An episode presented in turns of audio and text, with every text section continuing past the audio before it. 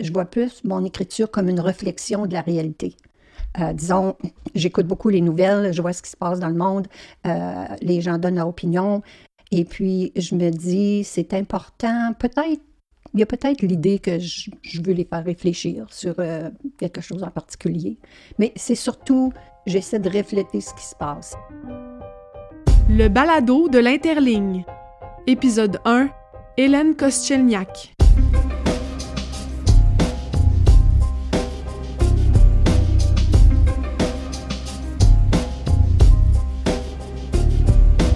Hélène Kostchelniak a publié cinq romans et un recueil de nouvelles aux éditions L'Interligne. Résidente de Kapuskasing dans le nord de l'Ontario, elle a travaillé dans le milieu scolaire avant de se lancer dans l'écriture. Elle est lauréate de nombreux prix, dont le prix littéraire des enseignantes français AQPF ANEL, remporté pour sa dernière publication, le recueil de nouvelles On ne sait jamais à quoi s'attendre, paru en 2017 à l'Interligne. En douze histoires tragicomiques, on ne sait jamais à quoi s'attendre raconte le quotidien ordinaire mais jamais banal d'habitants du nord de l'Ontario dans un style qui marie habilement les différents niveaux de langue.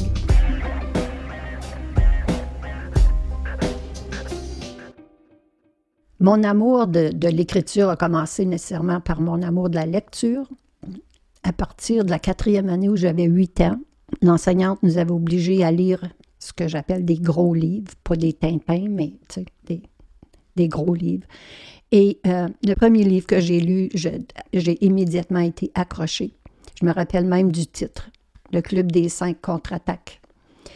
Et euh, à partir de ce moment-là, je, n'ai jamais arrêté de lire. Je, suis une lectrice enragée.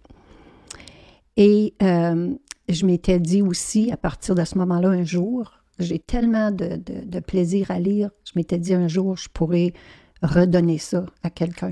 J'écrirai moi aussi. Je voulais absolument. Et euh, la raison pour laquelle ça a pris tellement de temps, c'est que j'ai toujours été trop pressée. Parce que, j'enseignais à temps plein, je prenais des cours, euh, j'avais une famille, des enfants, des sports, des activités, participer à trois, quatre comités. Donc, ça m'a pris du temps. Mais quand j'ai pris ma retraite, le lendemain matin, j'ai commencé à écrire. C'était mon rêve depuis longtemps. Et je pense que j'ai jamais pris de cours d'écriture comme tel, mais je pense que les années et les années que j'ai passées à lire, ça m'a vraiment euh, donné les pistes dont j'ai besoin pour créer mes, mes histoires. Quand j'ai commencé à écrire, je me suis fait une promesse. Et cette promesse-là était de faire connaître ma région, qui est le nord de l'Ontario, par mes écrits. Et je crois que c'est ça que je fais parce que dans mes histoires, euh, vous allez retrouver du hockey, vous allez retrouver du ski, vous allez retrouver beaucoup de neige, de la pêche sur la glace, euh, des lacs, des rivières, des forêts, puis aussi le tarois, qui est notre façon de s'exprimer. Alors, je pense que oui, je nomme des villes aussi. J'ai nommé Cochrane, Kapuskasing, Hearst, Timmins, euh, Sudbury. Donc, je, crois que je réponds à la promesse que je m'étais faite. Le temps passe et j'attends. Il fait un froid mordant aujourd'hui. Les visiteurs se font rares. Pas assez toutefois pour décourager le frondeur qui avance au pas de patin. De fait, le voilà qui s'approche à toute allure, haletant, le visage couvert de sueur, progressant de son mouvement fluide et dynamique. Selon son habitude, il est habillé de vêtements dernier cri, un pantalon de type combinaison et une veste imperméable. Il ne s'arrête jamais. Totalement accaparé par son entraînement, il ne regarde ni à droite ni à gauche. Il ne voit donc pas ce que moi j'aperçois. Un mouvement souple, terrifiant, de fourrure grise et de crocs mortels. Je frémis de tout mon être et je lance un grand cri dans le silence de la nature. Personne ne m'entend comme de raison. Par conséquent, Personne n'est témoin du jet rouge, pétrifiant qui jaillit soudain, sans avertissement, et crée une affreuse mort de sang dans la neige. Le temps passe et j'attends. J'attends qu'on me reconnaisse. Vous ne pouvez toujours pas m'identifier. Mon nom est Abies Balsamea. Je suis le sapin baumier, géant, campé sur la butte isolée en bordure de la piste de ski au sud de la baie James. Le tarois, ça, c'est un, c'est le sujet qui est cher à mon cœur. j'ai toujours, depuis que je suis tout petite, puis pourquoi je ne sais pas exactement, été fascinée par la langue, par les langues. Et euh, j'ai pris ce mot-là, j'ai raccourci l'appellation ontarois. C'est vraiment la langue orale des personnes qui vivent en Ontario, mais surtout l'Ontario Nord, la région d'où je viens. Puis en fait, le tarois, si on veut vraiment l'expliquer, ça ressemble énormément au québécois oral, sauf qu'il y a peut-être un petit peu plus d'anglais dans, dans notre façon de s'exprimer. Mais pour moi, la langue, c'est la personne, c'est ce qu'on est, parce que c'est avec une langue qu'on transmet ce qu'on a dans notre tête à, la tête de notre interlocuteur. Comment on exprime nos sentiments, comment on, on donne nos pensées c'est toujours quelque chose qui me fascine.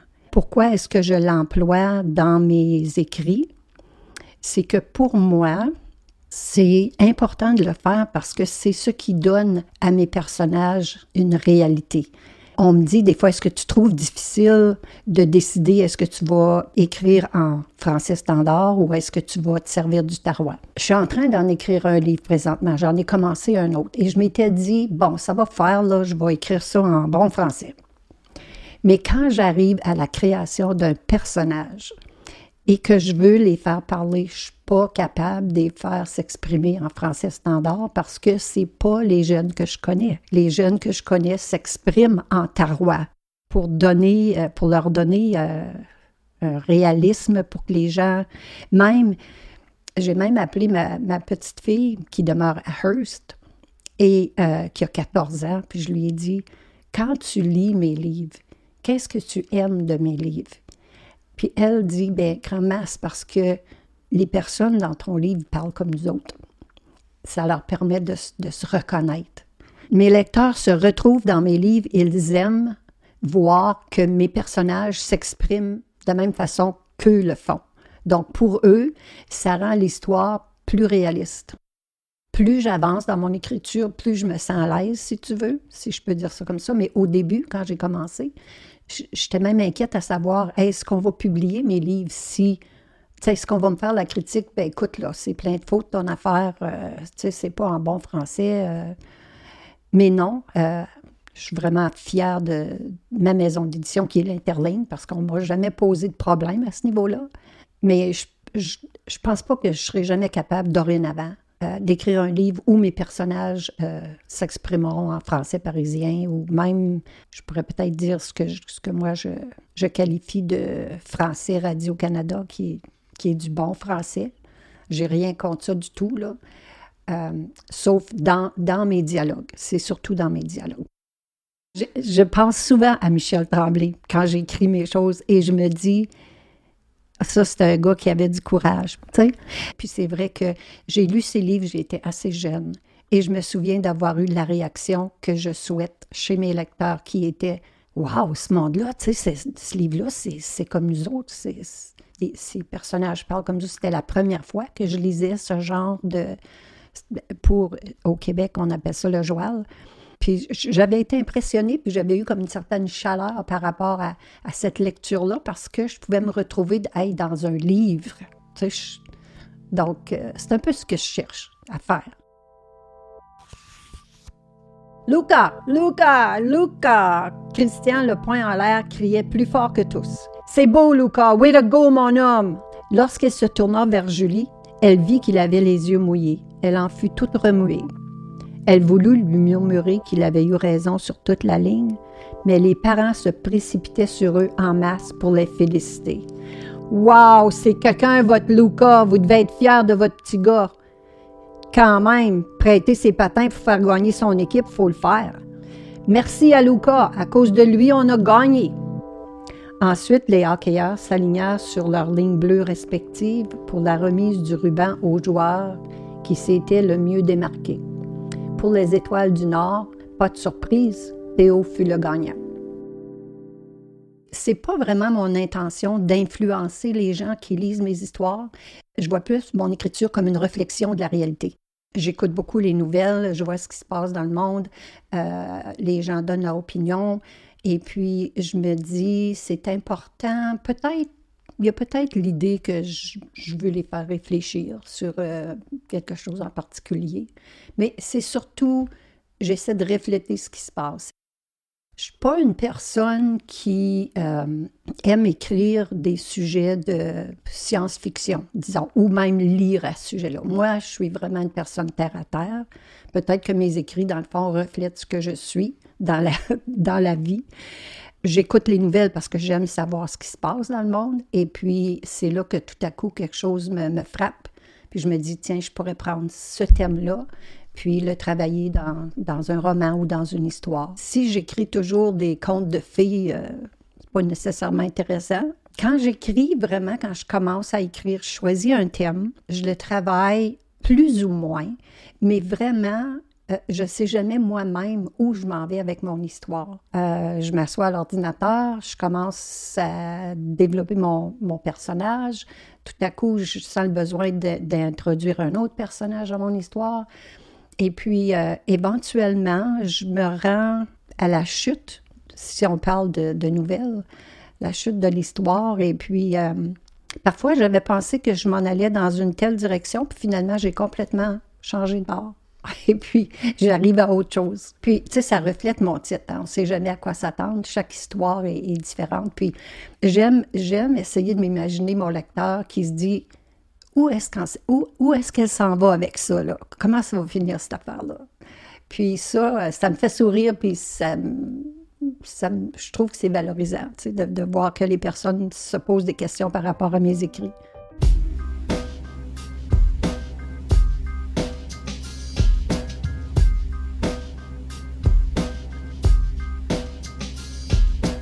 Merci à Hélène Kostchelniak. Les extraits sont tirés de son recueil de nouvelles On ne sait jamais à quoi s'attendre, paru à l'Interligne. La version audio de ce recueil de nouvelles est également disponible. Pour plus de balados, rendez-vous au interligne.ca. Vous y trouverez aussi toutes les infos sur nos livres et nos auteurs. Thème musical I Don't Know the Grapes. Ambiance musicale A Slow Dream d'Emily A. Sprague. Conception, recherche et entrevue Lisanne Rowe-Leblanc. Réalisation, montage et mixage, Étienne Chandonnet.